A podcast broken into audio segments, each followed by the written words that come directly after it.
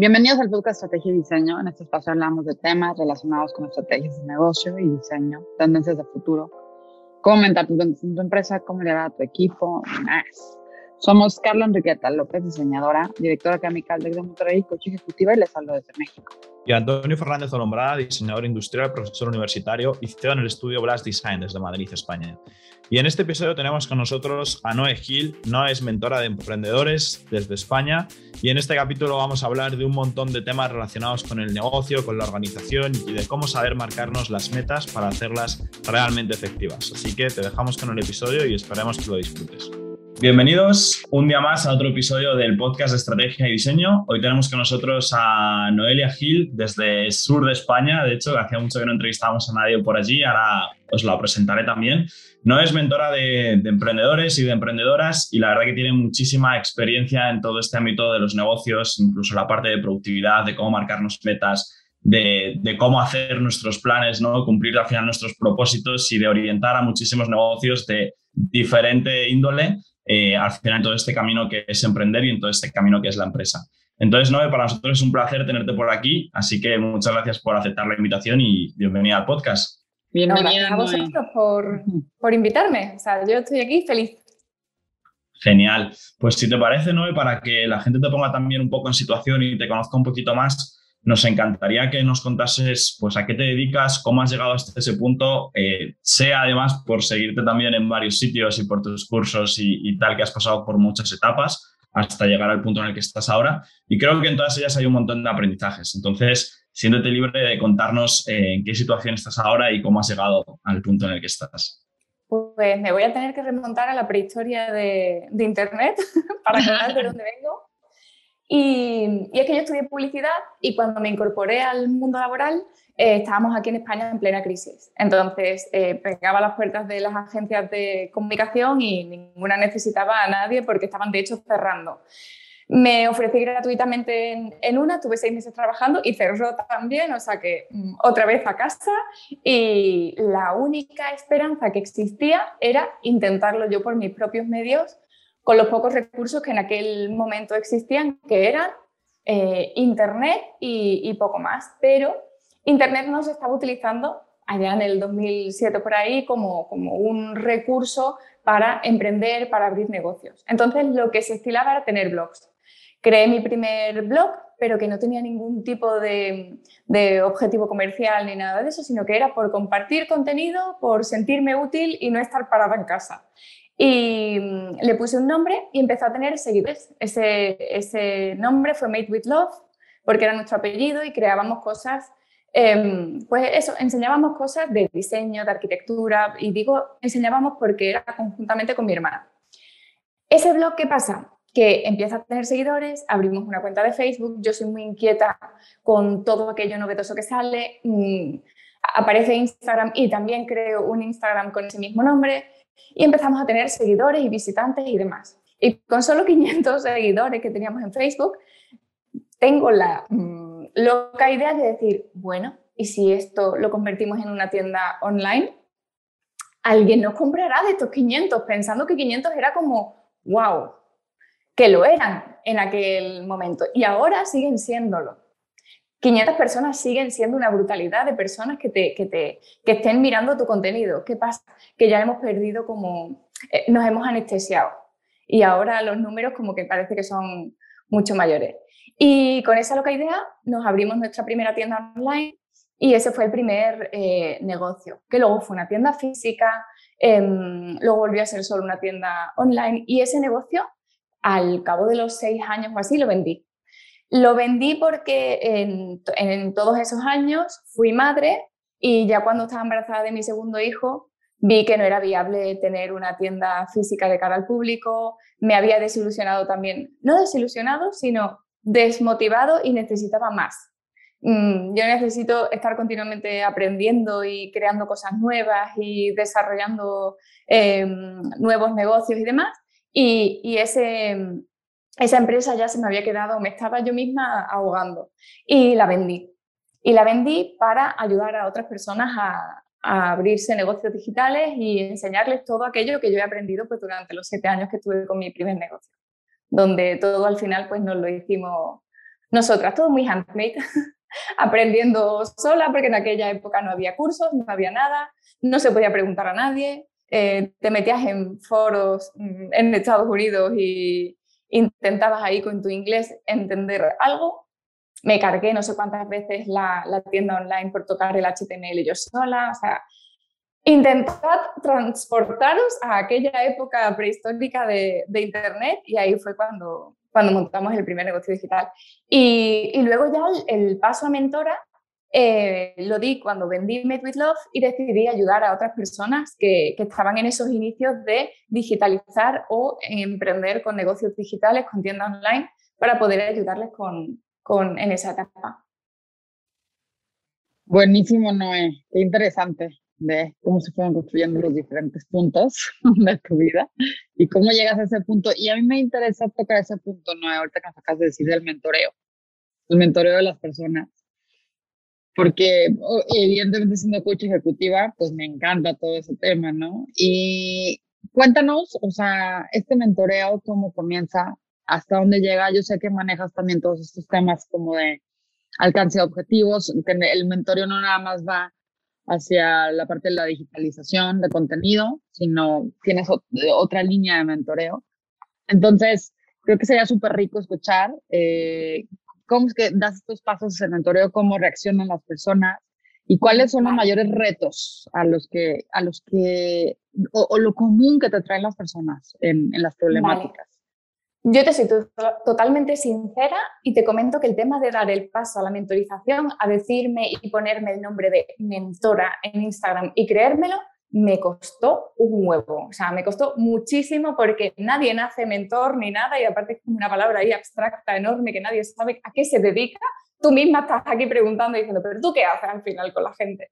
Y mm, básicamente eh, simplemente intenté ponerle una etiqueta, un nombre, algo que llevaba haciendo como 10 años atrás, que era a todo aquel que se me presentaba y quería hacer lo mismo que había hecho yo, ayudarle y explicarle yo el paso a paso y cogerle de la mano y decirle, esto no me funcionó, esto sí me funcionó, mm, esto me lo he leído en un libro y vamos a probarlo porque esta estrategia em, creo que nos puede venir bien para tu negocio y, y demás. Entonces, mentorizar para mí, en mi caso, es poder allanarle el camino a esa persona que quiere conseguir lo mismo que conseguí yo en el pasado y explicárselo paso a paso, eh, hacerle el camino fácil y seguir yo educándome, evolucionando, desarrollándome y sobre todo probando mucho en mis propias carnes. O sea, yo soy una probadora incansable de absolutamente todo porque no puedo asesorar a mis clientes si yo no lo he probado antes. Entonces, por eso estoy siempre metida en 200 millones de fregados o haciendo mm, beta testers con, con, todas las cosas que, que, salen nuevas hoy en día en el mundo digital. Y, y, simplemente hago eso con ellos. O sea, ellos me proponen cuáles son sus dificultades, qué problemas tienen en cuanto a negocio y yo les intento bajar el paso a paso, acompañarles en, en pues esto no lo deberíamos hacer, esto sí, a lo mejor te tienes que plantear eh, cambiar de línea de negocio y siempre hay como, como un proceso, y eso seguro que estás de acuerdo conmigo, Carla, eh, un proceso de autoconocimiento previo que todo el mundo cuando emprende se salta y muchos de los errores que, que, yo trato en, en, la mentorización vienen porque no tienen establecida una buena base de negocio. Base de negocio para mí, pues es eh, que no tienen bien definido su público objetivo, que se lanzaron a emprender sin primero hacer un balance y hacer unos números de qué tiempo mmm, y de qué económicamente que iban a necesitar Em, que empiezan a desarrollar productos eh, y no saben qué precios ponerle, no saben qué, cómo hacer un catálogo, cómo hacer una sesión de fotos, qué, qué necesitan tener en su página web, o sea, todo aquello en lo que yo les pueda ayudar, pues ahí estoy yo. Y ese, esta multidisciplinaridad, pues simplemente la tengo porque he podido, o sea, he pasado por eso haciéndome todo, todo ese camino anterior con los anteriores negocios. Pero si no, hubiese sido imposible. Claro, genial, ¿no? Y además súper interesante esto de que lo hayas podido vivir tú en primera persona y con esa experiencia ya seas capaz efectivamente de ayudar a los demás, ¿no? Que parece algo súper obvio, pero bueno, ya sabemos que hoy en día no todo el mundo lo hace así. De hecho, una de las cosas que siempre repito más es mmm, que un mentor al final aparte de haber pasado por, por, por, esos, haber tenido esos éxitos y tú los quieres copiar, lo que tiene que ser es generoso. Generoso de querer compartir absolutamente todo lo que he aprendido. Generoso es, oye, no, esto no me ha funcionado, oye, no, mira, a mí me pasó esto, yo gané tanto haciendo esto, esto no me funcionó, esto. Y, y querer compartirlo todo transparentemente. Genial, eso la verdad que también es súper importante, ¿no? Y yo siguiendo por esa línea, y en esta parte también de esta filosofía que tienes tú, que me parece súper interesante de prueba y error, ¿no? Y de estar siempre como buscando la, la, siguiente cosa, estoy segurísimo que incluso tú misma has tenido varios fracasos a lo largo de estos años, que a lo mejor incluso recuerdes, o que incluso, que a mí me pasa personalmente también, sean cosas que tú ya sabes, pero que luego no nos aplicamos a lo mejor en primera persona, ¿no? Entonces, me encantaría a lo mejor si nos puedes contar alguna anécdota o alguna situación en la que tú hayas visto que has fracasado y cómo has podido salir también de ahí. Yo fracaso todos los días, Antonio. O sea, mi fracaso es continuo, todas las semanas, todos los meses, porque estoy continuamente probando. Entonces, eh, te puedo hablar de, fracasos o hitos tan relevantes durante todos mi, mis años emprendiendo que, em, que lo raro es que yo no los detecto como, como fracasos, porque rápidamente los he convertido en oportunidades o en decir, venga, fuera, eh, a otra cosa mariposa. Eso que os he comentado antes, por ejemplo, de que cuando ya tenía yo, estaba embarazada de mi segundo hijo, decidí cerrar una tienda física que me había costado un cojón, que había pedido un préstamo, que eh, había montado con, con muchísimo cariño, que tenía que despedir a una persona, que eso mmm, era un fracaso porque estaba un sueño lo estaba matando, lo estaba una línea de negocio que facturaba mucho dinero, la estaba cerrando por un motivo personal que era mmm, no podía gestionar eh, esa, esa, tienda física, no quería, no podía gestionar y no quería estar mmm, ahogada pensando en todo, o sea, en, en las dificultades que tenía un negocio de cara al público eh, con sus fines de semana allí atendiendo con, y, decidí cerrarlo. Pues sí, en ese momento, en esa etapa de mi vida, pues, pues fue un fracaso. Un fracaso para mí que rápidamente convertí en un alivio y dije, bueno, no pasa nada. Eh, traspasé la tienda para poder recuperar el dinero invertido en, en el mobiliario y demás y, y, me fui a casa con la, con la tienda online. Pero fracasos, por ejemplo, eh, de esta semana, ¿vale? Bueno, de estas últimas semanas. He lanzado un programa en estos últimos, eh, el, en, en, diciembre, que me lo he sacado de la manga. Yo dije que en diciembre yo estaría de vacaciones, ¿vale? O sea, para que me veáis que yo en mis propias carnes, la reina de la productividad, la caga, pero bien. Eh, yo había decidido el que en 22, diciembre... ¿no? Exactamente. En diciembre yo iba a tener vacaciones y me había tachado toda la época en la que mis eh, niños están de vacaciones, pues yo también iba a tener vacaciones y no iba a trabajar. De repente se me ocurre una brillante idea en la que voy a acompañar a gente en un formato beta eh, durante 22 días, del 1 al 22 de enero, voy a acompañar a esas personas con un ejercicio sencillo eh, a través de Telegram. Y esto no es, lo vas a hacer así rapidito, así, porque solo vale 22 euros y... No, yo no sé hacer nada así rapidito y fácil y tal. Me he liado la manta a la cabeza y me está llevando muchísimo trabajo. Estoy súper ilusionada y estoy aprendiendo un montón, pero yo misma me he cavado mi propia tumba. O sea, estoy ahí grabando vídeos a contrarreloj, estoy eh, en Telegram dando soporte porque yo no sé estar callada eh, mientras ellas se contestan entre, entre ellas. Está, una, está siendo una experiencia brutal y, y, es un producto increíble que me saca de la manga, pero no he sido fiel a lo que me había eh, establecido yo del tema de las vacaciones.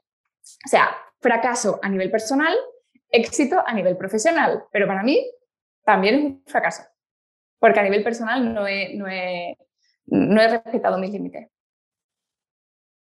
Wow, qué interesante, Noé. Y en ese sentido, a ver, cuéntame, ¿cómo, o sea, cómo es que es, yo, yo lo que veo es que muchas personas, eh, yo creo que es algo normal, el humano, eh, cuando lo vemos como un fracaso, es difícil convertirlo en algo positivo, es muy difícil, porque lo asumimos como tal y porque lo vivimos como tal. Entonces, ¿de qué manera o, cuál es tu hack? ¿Cómo lo haces?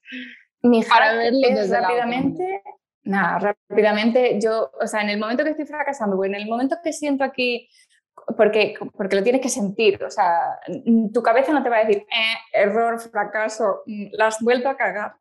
Ah, yo voy muy por sensaciones, o sea, cuando aquí en el estómago se te ha cogido un nudito y estás diciendo, mierda, mm, ¿por qué me cuesta tanto eh, esto? ¿O por qué estoy otra vez eh, metida en este fregado? Rápidamente conecto con el aprendizaje. Bueno, no, eh, la has cagado, no pasa nada y, y, ya lo he verbalizado con mis alumnas de, de este programa, el año que viene no lo hago del 1 al 22 de enero, lo hago del 1 al 22 de diciembre y el 22 de diciembre me piro de vacaciones. Rápidamente conecto y enlazo con, con, aprendizaje y así con todo. Y de hecho yo eh, hago balance de todos los años y, y, incluso cada trimestre y me apunto en un folio. Mm, ese folio, de hecho, tiene el título de eh, cagadas y aprendizajes. ¿Vale? O sea, y me las tengo que apuntar y las tengo que pasar rápidamente a, bueno, ¿qué he aprendido? ¿Y qué va a pasar con ese aprendizaje? Bueno, ¿qué, vas, qué, decisiones vas a tomar a partir de, de ahora? Genial, de hecho, ese punto es súper interesante, ¿no? Lo de apuntarte bien los fracasos porque es verdad que en el momento lo tienes súper fresco, pero luego se te olvida. O sea, a mí me pasa muchísimo. De hecho, es una cosa que de hecho es objetivo de este año, apuntarme todos esos aprendizajes, learnings y cosas que he hecho mal y alguna que también de vez en cuando hago bien. Y, Hace un rato, te, voy a, te, voy a, cortar, hace un rato me he apuntado en, en un papel, en un me he apuntado sí y no rotundos. O sea, una gilipollez, ¿vale? Pero hace un rato estaba pensando, madre mía, ¿yo por qué me pienso tanto las cosas de, yo qué sé, me había llegado un mail de alguien que quiere colaborar y demás y estaba diciendo, ay, no sé si quiero, si no, si no. Cuando no es, y me lo he apuntado rápidamente como aprendizaje, en plan, si no es un sí rotundo, mm, no, es un no porque mareo mucho la perdiz. O sea, si, estoy aquí sintiendo ya, si estoy leyendo el mail y estoy sintiendo aquí ya cosquillas en la barriga de que esto a mí no me encaja y esto es un, no es un sí rotundo de wow, me encanta esta idea, eh, es un no. Y fíjate que me lo he tenido que poner un post para ponerlo en la pared para que mm, no me pase porque a lo largo del día pico muchísimo en este tipo de, de decisiones. Claro, ese punto, bueno, lo primero hemos tenido suerte, Carla, porque esta ha sido un sí, lo del podcast, pero Totalmente. después ahí... Vamos de suerte. Después, lo segundo que te quería comentar, ¿no? Y que es que creo que eso es un punto fundamental, ahora que hablabas de este programa tuyo de 22 días para, entre otras muchas cosas, marcarte tus objetivos del año y demás, creo, y esto es, no tiene por qué ser verdad, es una reflexión mía, que a mí me pasa y creo que hay muchos perfiles como yo que somos, eh, bueno, pues demasiado ambiciosos y nos ponemos objetivos también poco realistas o que en nuestra cabeza son realistas, pero cuando los empiezas a, pensar ya con los pies en la tierra y dices, es que es imposible que consigas esto, que está bien saltarte un poquito esa parte e ir como un pelín más allá, un poco fuera de la zona de confort. Pero lo que nos pasa también a este tipo de perfiles como yo es que queremos como hacer 18.000 cosas y las 18.000 cosas a la vez, que eso se traduce en falta de foco. Entonces, em, con esta parte. Ansiedad, claro. O sea, el quiero no, no, sí, todo, y ahora. Total, o sea, yo ahí tengo todo el pack. Em, entonces, dentro de esa parte, eh, que va justo con, con este punto de comentadas de decir que no, ¿cómo consigues tú poner foco, centrarte en lo importante, o a lo mejor no es simplemente decir que no y decir es un para luego, o, ordenarlo en tu cronograma, ¿sabes? Entonces, ¿qué consejo le darías a, a esa gente? Directamente les voy a decir lo que estoy experimentando con, el grupo de 450 personas que están haciendo el, programa de 22-22. Em, cada día hacen un ejercicio hiper, mega simple, ¿vale? O sea, los comentarios que recibo todos los días son esos que tú has dicho, Antonio, de, joder, mm, es la primera vez que me doy cuenta de que em, vivo ahogada, de que no soy nada realista, de que no soy nada flexible y de que voy por encima de mis posibilidades. Os voy a decir, por ejemplo, tres ejercicios, ¿vale? Que os pueden venir muy bien para aprender a ser realistas. Uno es coger un calendario anual y tachar absolutamente todos los días, vacaciones y todos aquellos eh, mm, semidías. O sea, vais a hacer dos ejercicios con esa plantilla anual. Uno, tachar todos los días que no se trabaja. Yo quito todos los sábados y todos los domingos y luego quito todas las semanas de, vacaciones de mis hijos para no...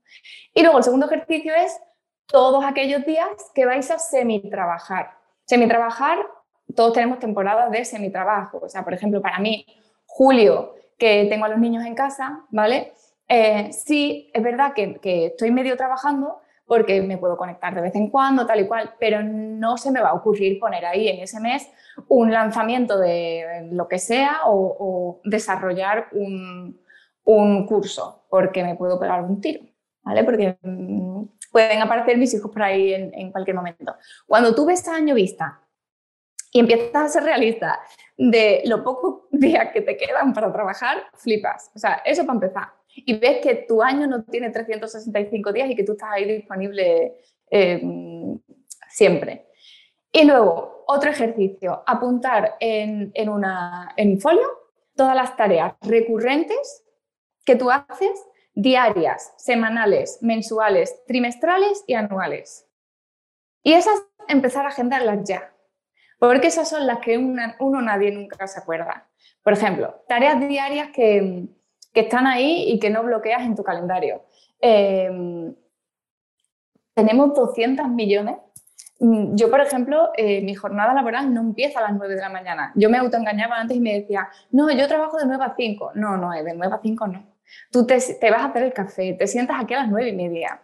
Eh, luego a las 12 te vuelves a bajar a darte una vueltecita a la nevera. Luego te vuelves a subir a las 2 cortas para comer. Luego bajas otra vez. Mm, o sea, hay una cantidad de cosas, de tareas recurrentes que no son productivas o que no te están ayudando a avanzar en tus objetivos, que hay que hacerlas y te ocupan espacio. Entonces, agendarlas esas desde ya. Eh, la contabilidad trimestral, eh, mensualmente toda la estrategia de, o sea, de contestar emails, de administración y todo eso, o lo tienes agendado o luego terminas haciéndolo a las 11 de la noche porque no te ha dado tiempo en tu horario de trabajo, porque no ha sido realista. Y así con, con, absolutamente todo. Si te diseñas tu semana y apuntas realmente de forma realista absolutamente todo, te das cuenta de la, de, la cantidad de huecos libres que tiene que haber para tanto para tu vida personal como para tu vida profesional. Y el problema es que, no, que trabajamos con un lienzo en blanco y nos creemos que nos da tiempo absolutamente todo. Y no es así. Totalmente. O sea, ahí me apunto, de hecho, sobre todo el primer ejercicio, que es a mí personalmente me cuesta mucho más, las vacaciones. Estamos trabajando en ello. El segundo sí que lo llevo más, pero igual, o sea, yo estoy totalmente ahí contigo, ¿no? De hecho, una cosa que me ayudó muchísimo a mí hace unos años es que yo me marcaba ya no tareas, sino bloques de calendar para ser consciente de no entran más bloques y no hay más horas, Antonio. O sea, este bloque ya va para el lunes siguiente, este no te llega. para el tema de time blocking, mi frase siempre es, los bloques no se destruyen, se desplazan, se mueven. Eso es. si tú tienes, si tú tienes mm, en, como objetivo algo, un proyecto y demás, tú no puedes de repente eliminar un bloque, te estás quitando tres horas. Si no lo haces hoy, pues nada, mañana te toca levantarte a las 5 de la mañana, te jodes. A hacer esas tres horas, si no las has hecho hoy, las haces mañana. Busca el hueco. O trabaja el sábado por la, sábado por la mañana, pero ese, ese bloque no lo puedes eliminar, lo tienes que desplazar. Y entonces nos volvemos realmente realistas con, con nuestro tiempo y no, y no, no, no nos ahogamos tanto. No es. ¿Tú crees que eh, el, el, que no se llegue a objetivos? Eh, porque, a ver, inicia el año nuevo y entonces todo mundo tiene objetivos, ¿no? Y entonces tienes metas y ya te ves en diciembre, sí, ya logré todo esto y la realidad es que el 90% de las personas no pasa eso, ¿no? O el 95%. Y, y, crees que este logro de no, este no logro de objetivos a la manera que la quisiéramos, sea por la parte de la desorganización, o sea, por la poca organización que podamos tener o, la poca realidad en esta organización de un calendario anual donde ponemos todo esto? Esa es una de las de las de los problemas, pero es un problema ya mm, una vez que, tienes claro ese objetivo, para mí el mayor problema es realmente no reflexionar sobre ese objetivo en un papel y algo tan básico como primero concretarlo y ponerle concretarlo y ponerle una fecha. os voy a poner eh, un ejemplo. No es lo mismo que yo me ponga perder peso, que ahora mismo estará todo el mundo diciendo, propósito de 2022, perder peso. ¿Qué mierda de objetivo es ese? Perder peso no es concreto, o sea, ¿qué, por dónde me meto mano yo a eso? Yo dentro de un rato voy a la nevera y, ese perder peso a mí no me pone cachonda para no cogerme mm, una cerveza y unas aceitunas, ¿vale? Y, un pastel. Eh, tenemos que concretarlo de alguna forma y definir cuánto quiero perder, eh, para cuándo. Mm, ¿Por qué? Reflexionar el para qué quiero ese, ese, objetivo. ¿No sabéis la de gente que está ahora mismo eh, pensando en propósitos que no son suyos? que es, los han prestado, los han cogido copiados de, de otras personas y realmente no los sienten, no los quieren. O sea, no, cuando tú te pones a reflexionar y dices, ¿para qué quiero yo perder peso? Y el otro día yo misma hice este ejercicio de bajar a Smart mi, mi objetivo de perder peso y reflexioné y dije, ostras, pero si es que yo no quiero perder peso. Yo no sé, porque quise poner, venga, ¿cuántos kilos quieres perder? ¿no? Y dije, es que yo no quiero perder kilos. Yo quiero tonificar y fortalecer y perder volumen. Entonces, mi, mi forma de pasarlo a Smart fue, yo lo que quiero sentir es que estoy más fuerte, que, que tengo menos volumen en, en una zona concreta y que me quiero sentir de esta forma. Bueno, pues eso ya me ayudó a, decir, a, replantear la estrategia que yo voy a seguir, que no es tanto cerrar el pico como hacer los ejercicios de fortalecimiento eh, dos veces a la semana. O sea, toda esa reflexión del objetivo en sí es lo que te va a marcar la estrategia y te va a dar más claves para ponerte las pilas. Pero no reflexionamos y no concretamos y no, y no pensamos realmente por qué y para qué quiero yo ese, ese objetivo. Y así con todo. No le dedicamos tiempo, básicamente. Totalmente cierto. Esto que acabas de decir es súper real. O sea, que, y creo que muchas veces también, a ver, que las redes sociales influyen un montón. ¿no? En el sentido de lo que vemos y de lo que creemos que es para nosotros, pero que no nos ponemos a cuestionar si eso no es, o si realmente queremos eso o no queremos eso, ¿no? A mí me ha pasado mucho estos últimos años, de hecho me compré absolutamente todo el kit, eh, con el objetivo de mm, crear un podcast. Totalmente influenciada por toda la ola de, de podcasts que estaban surgiendo, era como, ah, yo también quiero eso, yo también quiero eso y me compró mi micro y me compró todo. Y cuando realmente lo estaba bajando a tierra, no, ¿para qué quieres un podcast? Mm, y fue como, ah, pues no, pues en realidad no lo quiero, pero mierda, ya me he comprado todo. eh, pues no, letra pequeña, eso sí. No lo he puesto en marcha porque no lo sentía, o sea, no lo quería realmente. Me estaba copiando del resto de la humanidad. Y, y claro, hay muchísima gente que va nadando a contracorriente con sus, con sus objetivos o que, o que está haciendo la vida de otras personas o que están remotivadas por, por otras personas. O sea, hay gente, por ejemplo, en Instagram que, no, es su, no es su red social natural y donde ellos se, se, sientan cómodos y como peces en el agua. Y ahí siguen intentándolo y siguen esforzándose y siguen mm, frustrados y, amargados porque no es una, sí, una vía de comunicación con la que disfruta, ostras, pues intenta averiguar cuál es ese canal, a ver si, si, si puedes explotarlo de otra manera o, buscar otra vía, o que es lo que tú dices, Carla, que es que también nos influenciamos muy rápido y, fíjate, yo caí, caí de lleno. Es que caemos de lleno en cualquier momento, ¿no? O sea, es, estarlo viendo y entonces todo el mundo lo está haciendo y entonces yo, ¿por qué no? Y entonces también lo voy a hacer, ¿no? Pero creo que es bien importante esto que dices, ¿no? A ver, voy a parar. Yo creo que el parar es lo más difícil. Voy a parar y voy a pensarle, o sea, si, si es lo Cuando lo vas a agendar, claro, cuando lo vas a agendar y te das cuenta de que no cabe, que no cabe, ¿tú dónde te vas a meter ahí? Alma de cántaro, si no tienes tiempo. O sea, es una prioridad no, pues entonces, ¿cuándo lo vas a, o sea, cuándo quieres materializar esto? ¿Te quieres despertar a las 4 de la mañana? Realmente es un sueño que te pone tan, tan, tan cachonda que sacrificarías eh, parte de tu vida personal o de tu sueño o mm, de dormir menos, de lo que sea, para realmente hacerlo. No, no. Pues entonces, ese es el problema, que no, no alcanzamos nuestros objetivos porque realmente no los deseamos muchísimo. Yo en una de las plantillas tengo puesto que evalúen del 1 al 5 la motivación ¿Vale? Em, otro, fíjate, tengo aquí los, los registros. Uno es la motivación, otro es del 1 al 5 el compromiso, siendo, por ejemplo, el, el, tema del compromiso, cuando tú estás evaluando un objetivo, es chunguísimo, en plan, si marcas un 1, que puede ser algo así como, bueno, sí, lo haré, a no ser que... Mm", y el 5 es, lo haré pase lo que pase. O sea, si tú no contestas 5 a ese objetivo que te has propuesto, mal Ese fuera. ese fuera. O sea, haz una bolita con ese papel y tíralo. O a lo mejor mm, dices lo haré pase lo que pase dentro de nueve meses, pero ahora no. Bueno, pues lo guardas en el cajón. Pero te tiene que poner cachondo ahora y te tiene que, que, motivar ahora. Porque es que si no, eh, no, la resistencia no la vamos a pasar. Y luego la confianza.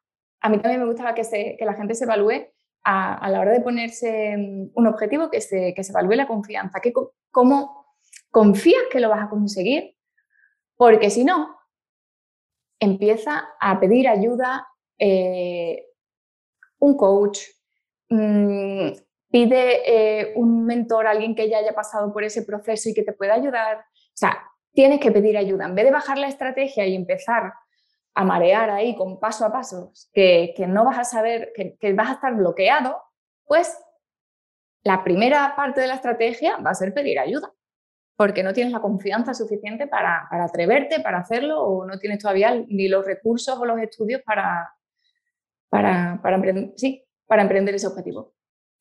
Justo, sí, sí, o sea, hay un montón de cosas que me siento identificado, me sé la solución, otra cosa es luego ya que la aplique en mayor o menor medida, ¿no? Pero yo te quiero eh, preguntar un par de cosas, ¿no? Sobre otro ámbito que creo que además, por lo que has contado, te marcó mucho, que es ese balance entre vida profesional y vida personal. Em, yo a nivel de yo, de nivel personal, no considero que sea un balance, sino considero que son etapas, pero quiero entender también un poco tu visión de qué consejo le darías a aquellos que tienen negocios y que no son capaces de encontrar ese balance. Yo también pienso que son etapas. O sea, yo he tenido etapas de todo, de, estar a tope con mi proyecto y es lo que yo he decidido.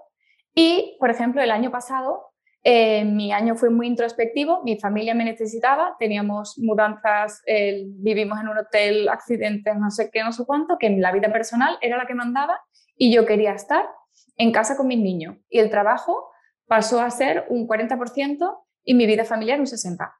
Y yo estaba feliz y no me reconocía porque yo venía de, de, de, estar acostumbrada a que el balance fuera 80-20, 80 profesional y 20 familia, ¿vale? Y, y, son etapas, son etapas que las tienes que sentir así. El balance no tiene que ser 50-50. Tiene que ser el que tú sientas. Eh, evidentemente, hay que sacrificar cosas. y ahí es donde la gente, eh, aquí en España se dice sopa y teta, o sea, no se puede querer absolutamente todo. Em, yo no puedo querer trabajar eh, al, al 100% y ser la mejor madre del mundo. ¿Vale? Tendré que trabajar al 50% y ser al 50% madre. Em, tengo que coordinarme con mi marido, tengo que coordinarme con, tengo que tener al niño en el colegio y aprovechar las horas en las que están en el, colegio. Eh, tengo que mm, decidir mi autocuidado y mis horas personales para mí, si las quito de vida familiar o si las quito de mi horario profesional. Son decisiones que tienes que tomar y no se puede todo. Hay que decidir y, pegar bocaditos de, de donde sea. Pero ese balance lo tienes que sentir tú en cada momento qué te pide el cuerpo o qué te pide la vida en, que tengas que estar en un lado o en, o en otro. Hay veces que va a ser, mm, te vas a decantar más por la vida personal y otras veces por la parte profesional, pero no hay un porcentaje eh, universal para todo el mundo, ni 100% ni 50%. Para mí no existe, o sea, es tan válido que una madre en una etapa de su vida decida estar al 80% con su proyecto y, y luego a los tres meses eh, dedicarse al 100% a sus hijos porque su marido tiene que, trabajar, que todo lo contrario. O sea, no. Yo por lo menos lo siento así. Me encanta, me encanta, ¿no? Que, o sea, esto, esta explicación que nos das, porque veces como que nos, o, bueno, por etapas yo también me ha pasado que es como, no, tiene que ser 50-50 y a ver cómo lo logras, ¿no? Y entonces en eso nos autosabusteamos muy cañón, ¿no? Porque entonces empiezan pensamientos que te dañan, ¿no? Y de que no lo estoy logrando aquí ni lo estoy logrando acá, etcétera. Entonces esta parte de etapas me parece fabulosa, entenderla así. Y creo que esto que acabas de decir es súper clave, ¿no? O sea, que el balance es lo que nosotros sentamos, lo que nosotros sintamos como balance, ¿no? O sea, no podemos meter en una camisa a, todo, a todas las personas pensando en que todas son igual y que el balance es el mismo para todas las personas, ¿no? A mí me gusta una frase. Sí, dime. Carla. No, no, que hay una frase que me gusta mucho que dice que elegir es renunciar. Entonces, lo que estés eligiendo en ese momento vas a renunciar a la otra cosa y así va a ir sucediendo, ¿no? Yo creo que en el camino de la vida tenemos que hacer muchas renuncias y a veces eso cuesta. Yo conecto muchísimo continuamente con, con, la culpa, pero es algo que tengo que estar trabajando eh, un día sí y otro también. O sea, ah, bueno, antes eh, conectaba muchísimo más con, con, la culpa, pero ya decidí que, hey, eh, yo no puedo, o sea, prefiero, por ejemplo, en el tema familiar, mis hijos, ¿no? Yo prefiero ser eh, una madre estupenda y un, tiempo, y un tiempo de calidad con ellos por las tardes. O sea, yo solo trabajo por las mañanas cuando ellos están en el cole y cuando ellos salen del cole eh, no se trabaja. O sea, ya, ya corto. Pero yo, por ejemplo, me, despierto a las 6 de la mañana cuando ellos están dormidos para poder sacar tres dos horas y media antes de trabajo para luego por las tardes no trabajar. Claro que yo también quiero dormir, pero es que tengo que elegir entre dormir o luego eh, no pasar tiempo por la tarde con, con ellos. o sea, eh, yo, por ejemplo, eh, tengo, tengo a alguien contratado en casa que de estas cosas se habla muy poco, ¿vale? Por eso lo cuento. yo tengo a alguien que limpia en casa, porque yo no quiero limpiar, porque, y, pero eso me cuesta a mí mucho dinero y ese dinero lo tengo que yo renunciar de, pues, no comprarme ropa, de no salir tanto de viaje, pero son elecciones que yo he hecho para mm, tener esa calidad de vida que yo, que yo deseo. Y claro que, que tengo que renunciar a muchísimas cosas, y, pero también me alivia tiempo y ese tiempo lo puedo dedicar a mi proyecto y a mi familia. Entonces, todos son prioridades, todos son elecciones, como tú has dicho, y, renuncias. Y cada uno que sea libre y, y, que, y que elija lo que, lo que mejor le siente para tener esa libertad y esa tranquilidad y ese equilibrio, que, que, que, parece que equilibrio estamos diciendo 50-50, no, ese equilibrio que sienta que le viene bien en su vida. Eso es. O sea, al final todo se basa en prioridades y, elecciones, ¿no? Y hay un punto también que has tocado antes, ¿no? Que me ha parecido súper interesante, y es que has dicho que para ti el año anterior ha sido un año como muy de introspección. Em, y yo creo que es un problema también bastante gordo, al menos, o sea, yo también estoy con muchísimos emprendedores y demás y lo veo muchísimo, que a muchísimos, y de hecho yo a lo mejor en otra etapa me incluía en ese pack, mm, cuesta mucho sacar momentos para ti o momentos para reflexionar, porque estás con el run run de absolutamente un montón de cosas y lo último que te apetece o lo último que puedes hacer es parar, reflexionar o hacer un bloque en blanco. O sea, guardarte un bloque de este bloque no me habla nadie. Entonces, para toda esa gente que nos escucha, que a mí luego me escribe por privado y lo sabemos Carla y yo, que están tan hasta arriba de todo y como en esa burbuja negativa, ¿cómo crees o qué consejos les podrías dar para que encuentren estos huecos de, pensar, ¿no? Estos huecos para ellos o de introspección. Bueno, yo, yo me incluyo ahí, Antonio, o sea, yo chocamos porque soy, o sea, hoy mismo estaba conectando con el, eh, Dios, pero ¿por qué me siento culpable? Estoy ahora mismo aquí en el sofá, bien, o sea, tranquila, con mis niños, mm, pero no estaba haciendo. Parece que si no estamos haciendo, creando, eh, aunque sea algo mm, físico de la casa, de personal o profesional, parece que entramos directamente en barrena, en culpa y en, uy, no estoy creando, no estoy haciendo, no. Y necesitamos desconectar con cualquier, o sea, que nos busquemos cualquier excusa para desconectar y no nos pongamos hitos súper... Mm, chungos de, no, pues voy a eh, ir a, durante, me voy a ir a desconectar una semana, no sé qué, o voy a ir, no, o sea, cosas sencillas. Empecemos poniéndolo muy, muy, muy, muy fácil. O sea, algo sencillo, vete a pasear 10 minutos, vete a tirar la basura, vete, o sea, pero vete a tirar la basura sin ponerte un podcast como yo muchas veces hago, que parece que, uy, tengo que tirar la basura, pero me tengo que poner los cascos porque mientras tanto voy a ir aprovechando para, es que soy así. O sea, es, nosotros, esas mentes ansiosas. Yo te entiendo, ¿eh? o sea, yo ya no puedo. Sí, sí, total. O sea, somos ansiosos. Claro. Estaba viendo Netflix y digo, es que esto no me aporta. Si te ves Netflix, tiene que ser un documental donde vayas a aprender algo. O sea, todo en, en ese. Sí, sí, sí. Yo te entiendo ahí, ¿no? Sí. Total, pero es que es horroroso. O sea, no, no salimos de ahí del, bucle, del bucle. Yo lo único que he conseguido entrar en el cefalograma plano es correr. Eh, yo me he aficionado al atletismo, ahora me estoy preparando para el mes que viene tengo la maratón y hasta ahora siempre he hecho medias maratones.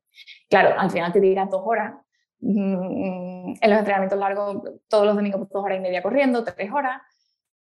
Ahí lo siento mucho, pero no puedo hacer gran cosa. Entonces, ahí entro en desconexión total entre que las endorfinas se ponen a tope y te sientas bien y estás haciendo deporte y estás desconectando y no estoy pensando en absolutamente nada. Para mí es como mi, mi momento de desconexión. De hecho, mi pareja cuando me ve que estoy así un poco embotada y que no doy pie con bola o que tengo ceño fruncido, me hace así, me da las zapatillas y me dice, a la calle, a correr. 10 eh, minutos, 20 minutos y luego vuelve. en plan, mm, venga, necesitas eh, despejarte. O sea, buscar excusas, mm, aunque sean sociales, vete a tomar un café con un amigo a hablar, mm, una llamada, o sea, no tiene que ser algo súper conectado con el, yo qué sé, yoga, meditación, cosas así que, que, que nos generen resistencia, ¿vale? O sea, yo me he agendado este año eh, que quiero más momentos de, fija, fijaros, he desarrollado he escrito el objetivo que pone, quiero más em, paseos en la naturaleza sin sentir culpa.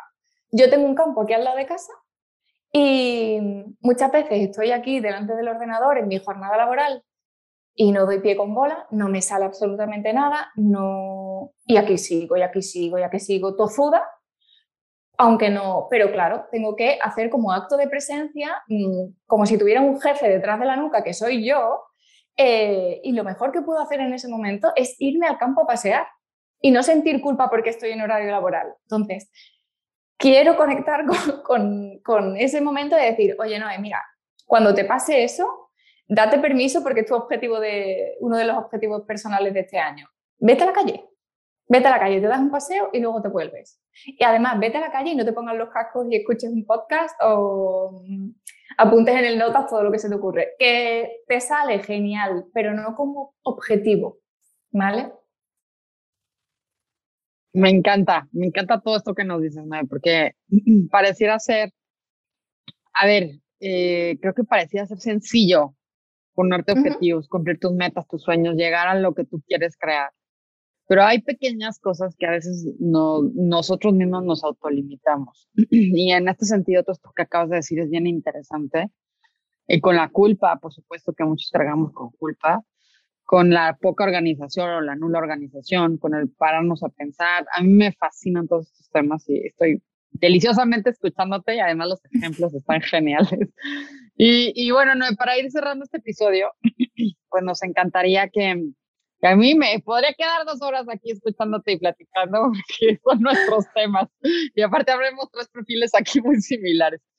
Pero bueno, para ir eh, cerrando este episodio, a mí y a Antonio nos encantaría que nos compartieras algo, que le quieras compartir a la comunidad sobre algo que hayas eh, leído, visto eh, experimentado, que digan, esto me sumó a mí bastante y seguro que les va a sumar. El, Mira, os voy a decir una película que la tengo reciente, porque la vi la semana pasada el mismo día dos, dos veces, que es la de Encanto de Disney, que es nueva.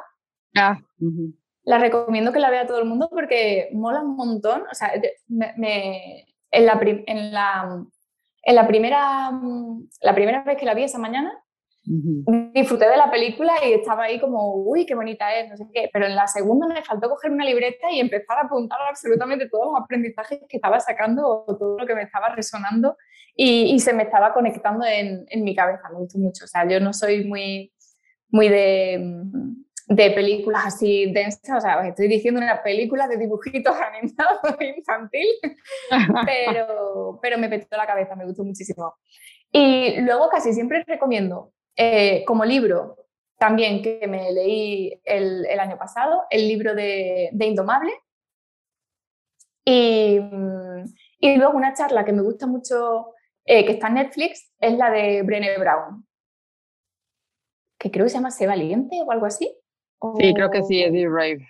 Buenísima, Brené Brown. Que esa me, me, gustó también, porque también con, e, o sea, explica las cosas eh, poniendo ejemplos personales o, y, y, al final es como conecto con, con la experiencia de otras personas. Me, me gusta cómo, cómo explica esa mujer. Eso también me gustó. Buenísima. Justo ahorita me estoy echando un libro de ella impresionante. Me Genial, Noé. Pues sí, yo me, me apunto también, me apunto ahí todas las recomendaciones también, Noé. Y por ir ya cerrando un poco el capítulo, a mí me encantaría que compartieses con nosotros dónde te puede encontrar la gente, dónde te pueden seguir, dónde puede encontrar más información también sobre esos si cursos. Quieren que los mentores, ¿no? Quiero que sí, no me sí, mentore. Lo voy a poner muy fácil y le voy a dar una única vía para okay. que no se me pierda y lo, lo recuerden. En Instagram mmm, pueden directamente hablar conmigo, pueden ver a todo lo que me dedico y sobre todo tendrán la información más actualizada. Porque no sé si lo he dicho aquí en, en este podcast, pero yo hoy hago esto y pasado mañana estaré haciendo otra cosa, habré lanzado otro curso, estaré probando, experimentando otro formato y, y, aunque seguiré la misma línea, pero ahí es donde van a encontrar pues toda la, la información más actualizada. En arroba noe-gil-loef, es mi, mi apellido. Genial, Noé. Pues ahí vamos a dejar también ahí el enlace al Instagram de Noé para que todos la podáis seguir. Y nada, súper recomendado también. Yo soy el primero que, que ya te sigue y muchísimas gracias también por este, por este tiempo que has tenido con nosotros. Así que nada, un placer por nuestra parte. Gracias a vosotros. Gracias. Un besito muy grande. Muchas gracias. Muchas gracias por su tiempo y por habernos escuchado. Nos pueden seguir en nuestras redes sociales, en Spotify, en Instagram, en YouTube, en Apple Podcasts. Y si les gustó este episodio, porfa, compartan y suman al gremio. Nos encanta colaborar y sumar.